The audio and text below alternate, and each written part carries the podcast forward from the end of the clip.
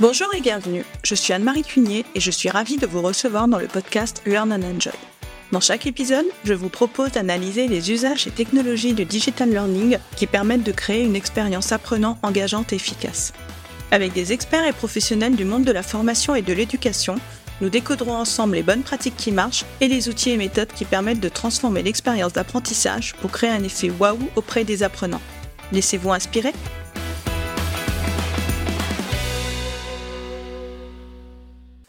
Bonjour à tous J'ai déjà évoqué dans plusieurs épisodes le parcours apprenant, c'est-à-dire les actions mises en place pour accompagner le chemin suivi par un apprenant tout au long de sa formation, avant, pendant et après. Dans cet épisode, je vous propose de voir concrètement comment construire ce parcours apprenant dans le cadre d'une formation digitale avec quelques exemples.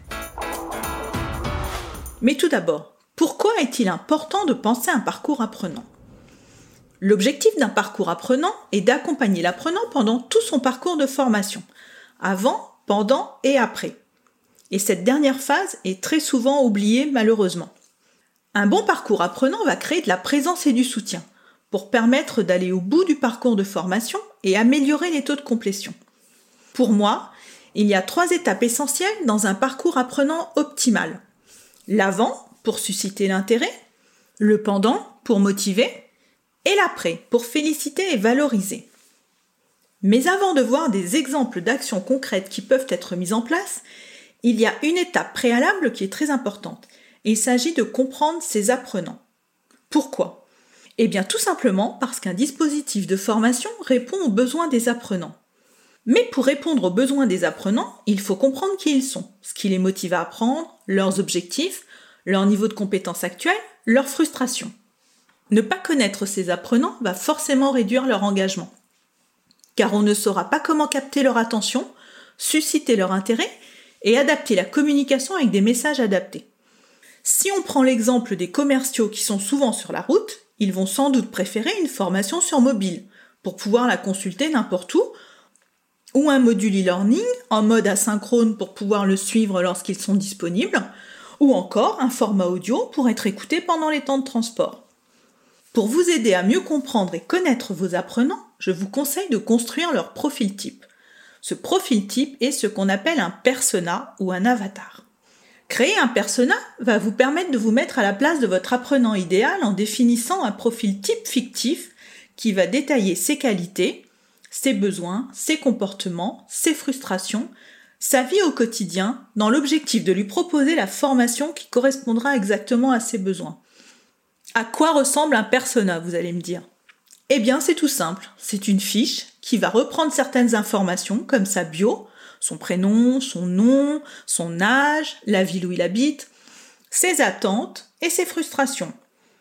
On peut aussi imaginer renseigner sa vie professionnelle, son métier, son statut, sa position dans l'entreprise, les formations qu'il a déjà suivies, son niveau de connaissance du sujet de la formation que vous allez lui proposer, ses centres d'intérêt, ses livres préférés, sa série préférée, etc. N'oubliez pas ses motivations pour suivre une formation. Par exemple, est-ce que c'est pour obtenir un nouveau poste? Est-ce que c'est pour acquérir une compétence en plus? Qu'est-ce qui l'encourage à avancer? Et ses freins aussi. A-t-il du temps disponible? Quelle est son aisance avec les outils digitaux? Quels sont ses besoins en accessibilité pour des personnes malvoyantes, malentendantes ou daltoniennes? Quelle est sa maîtrise de la langue? Quels sont les temps de déplacement qu'il est prêt à accepter pour des formations en présentiel? On peut également noter ses usages. Avec quels outils digitaux est-il le plus à l'aise? Un smartphone, une tablette, un PC Essayez également d'intégrer dans vos fiches personnelles les caractéristiques des profils d'apprentissage que votre formation soit la plus adaptée possible à vos apprenants. Et oui, nous apprenons tous différemment. Certains apprenants retiennent mieux ce qu'ils ont vu, d'autres ce qu'ils ont entendu. Ces éléments sont importants à prendre en compte et ils ont été catégorisés en sept profils d'apprentissage par Jean-François Michel qui est enseignant, formateur d'enseignants et conférencier. Dans le même esprit, vous pouvez également intégrer le profil de joueur de vos apprenants défini selon la taxonomie de Bartle. Et pour vraiment donner une âme à votre persona, vous pouvez ajouter des éléments de situation, de contexte, d'environnement, une citation représentative et une photo bien sûr, pour bien le personnifier. J'avais consacré un épisode à la création des personas. Il s'agit de l'épisode 20 qui s'intitule Qu'est-ce qu'un persona? Quelle est son utilité et comment le créer? Vous pouvez l'écouter ou le réécouter pour approfondir cette notion de persona. Je vous indiquerai également dans les notes de l'épisode le lien vers la mini-formation gratuite que j'ai conçue pour vous aider et vous guider dans la conception de vos personas. Voyons maintenant comment construire un parcours apprenant. C'est-à-dire comment définir les actions qui vont accompagner l'apprenant pendant tout son parcours de formation. Avant la formation, pendant la formation et après. Et comme je l'avais dit plus tôt, avant on va chercher à susciter l'intérêt, pendant, on va chercher à motiver et après, on va chercher à féliciter et valoriser. Tout d'abord, je vous recommande de commencer par une étape d'audit, entre guillemets. Vous allez commencer par lister les actions que vous mettez déjà en place avant, pendant et après la formation. Vous faites un petit tableau tout simple avec trois colonnes, avant, pendant et après. Puis vous y notez les différentes actions que vous mettez en place actuellement. Ensuite, vous allez réfléchir à la situation dans laquelle se trouve votre apprenant avant le début de sa formation. De quoi a-t-il besoin? Quelles sont ses attentes? Quels sont ses éventuels freins ou blocages? Grâce à votre persona, normalement, vous aurez les réponses à ces questions.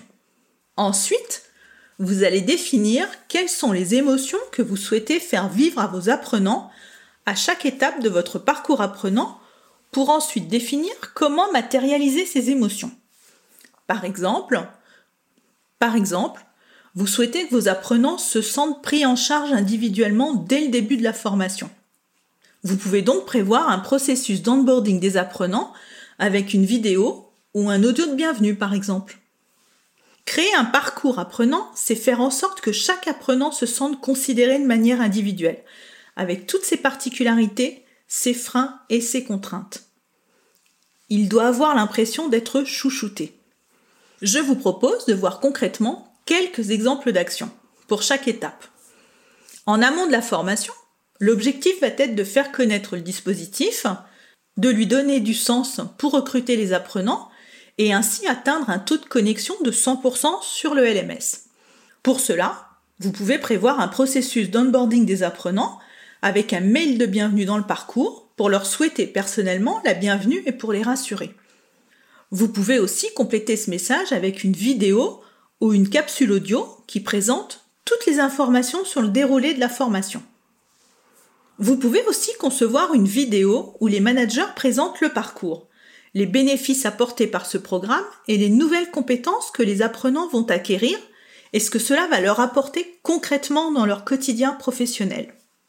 Bien sûr, vous allez organiser une campagne de communication avec des affichettes dans les espaces communs, sur l'intranet avec une bannière par exemple, les réseaux sociaux internes s'il y en a, et dans les points de contact que fréquente votre cible d'apprenants habituellement.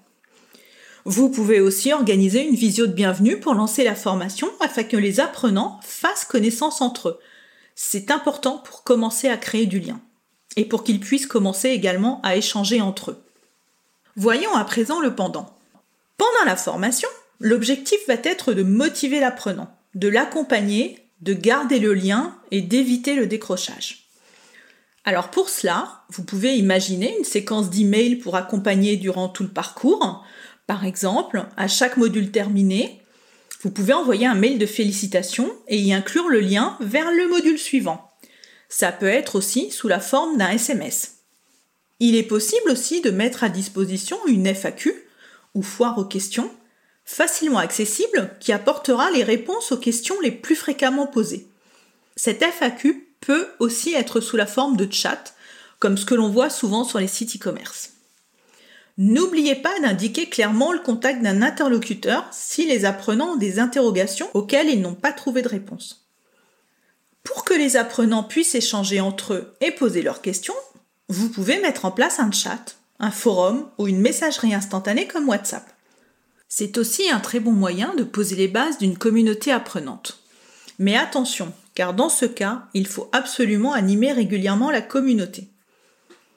Pour aller plus loin sur la construction et l'animation d'une communauté d'apprenants, vous pouvez écouter ou réécouter l'épisode 42 avec Émilie Renaud.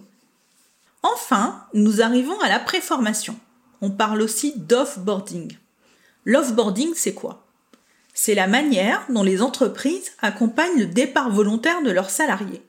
Appliqué à la formation, l'offboarding est la phase qui va clore la formation, le moment où l'apprenant a terminé le parcours de formation. Cette phase est très importante pour que l'apprenant ait une bonne dernière impression de son parcours et qu'il le recommande par la suite. L'offboarding est important pour féliciter et valoriser l'apprenant et surtout que l'apprenant ne se sente pas délaissé. Qu'il ne dise pas bah ça se termine comme ça. Une première action peut être de récompenser les apprenants avec un diplôme ou un badge. Obtenir un diplôme ou un badge est un facteur de motivation important pour certains apprenants. Et aujourd'hui, on peut très facilement créer des open badges. Pour en savoir plus sur les open badges, vous pouvez écouter ou réécouter l'épisode 51 avec Lucas Bisonien. Vous pouvez aussi également envoyer un mail de remerciement ou offrir un petit cadeau comme par exemple un carnet et un stylo. Encouragez aussi les apprenants à témoigner sur leur expérience pendant ce parcours de formation avec une vidéo ou un audio. Ils pourront expliquer les bénéfices qu'ils en ont retirés, leur satisfaction, et vous pourrez ensuite partager ces témoignages sur les réseaux sociaux ou le site intranet de votre entreprise pour inciter d'autres apprenants à suivre la formation. Voilà, donc j'ai essayé vraiment très rapidement de vous donner quelques exemples concrets pour chacune des trois étapes mais beaucoup d'autres actions peuvent être imaginées. Une astuce Créez votre parcours apprenant en vous mettant dans la peau d'un apprenant. Quelles seraient vos attentes? Quelle expérience souhaiteriez-vous vivre? Notez toutes vos idées, faites un brainstorming, puis ne gardez que ce qui accompagnera réellement l'apprenant. Ne le noyez surtout pas sous un flux d'informations ou d'actions, ce serait contre-productif. Voyons maintenant comment formaliser ce parcours apprenant. Eh bien, vous pouvez tout simplement créer un tableau avec trois colonnes, l'une pour l'avant, l'autre pour le pendant et la troisième pour l'après. Puis ensuite, vous prévoyez une ligne pour chaque action prévue en la détaillant. Une fois votre parcours construit et mis en place, vous allez ensuite le tester, recueillir les feedbacks des apprenants pour pouvoir analyser et améliorer les actions. Pour mesurer l'impact des actions, je vous propose d'utiliser un outil inspiré aussi du marketing, le NPS ou Net Promoter Score pour mesurer la satisfaction des apprenants. Le NPS est un indicateur de la satisfaction et de la fidélité client qui a été développé en 2003 par Fred Richeld.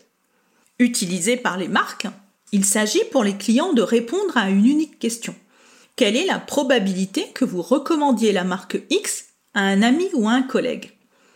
Les répondants donnent alors une note entre 0, pas du tout probable, ou 10, très probable.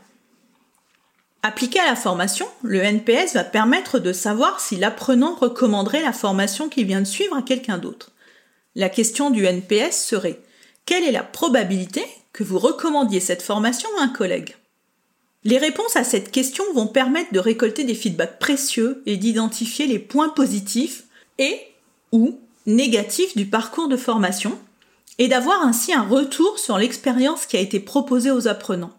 Et ces réponses permettront d'identifier des leviers d'amélioration. On peut aussi compléter cette question du NPS avec une ou deux questions qualitatives pour avoir plus de matière à analyser. Voilà, nous arrivons à la fin de cet épisode. Ce qui est important à retenir, c'est qu'il faut penser le parcours apprenant comme un parcours global avec comme objectif la satisfaction et la réussite de l'apprenant. Chaque action doit servir un objectif. Faire connaître votre parcours de formation, donner envie de le suivre, empêcher votre apprenant de décrocher, le récompenser. Pour que l'apprenant se souvienne de sa formation comme une expérience engageante et mémorable. En un mot, restez pragmatique. À bientôt! J'espère que cet épisode vous a plu. Si vous aimez le podcast Learn and Enjoy et si vous avez envie de me soutenir, de m'aider à faire connaître ce podcast, la meilleure façon, c'est de me laisser une note 5 étoiles sur Apple Podcast ou un petit commentaire. Pensez aussi à vous abonner pour être informé de la sortie des prochains épisodes. Et pour rester en contact ou me proposer un thème que vous souhaitez que j'aborde, vous pouvez me rejoindre sur LinkedIn. Vous me trouverez sous mon nom, Anne-Marie Cuignet. Je vous dis à très vite pour un nouvel épisode.